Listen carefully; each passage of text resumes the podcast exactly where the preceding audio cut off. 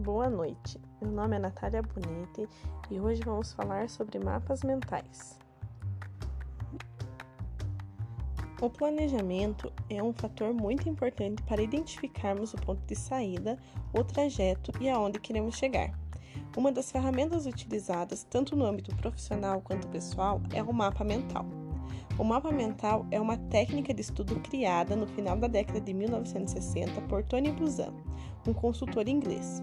Essa técnica consiste em criar resumos cheios de símbolos, cores, setas e frases de efeito, com o objetivo de organizar o conteúdo e facilitar associações entre as informações destacadas.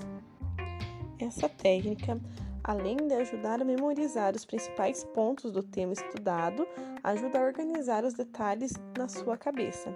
Ajuda você a organizar tudo o que você está pensando sobre determinado assunto. Essa ferramenta é uma ótima opção porque pode ser personalizada. Você pode utilizar imagens, cores, formas diversas para que seja possível visualizar da melhor forma as ideias e conceitos do seu mapa mental.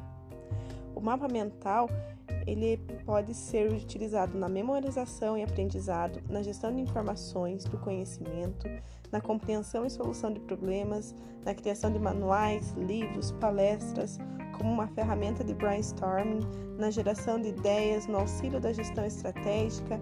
Então, pode ser utilizado tanto na sua vida pessoal quanto na sua vida profissional. E agora que você já sabe o que é o mapa mental e a sua importância, você pode aprender como fazer um mapa mental no podcast da Débora dos Santos, que vai estar aqui no link. Muito obrigada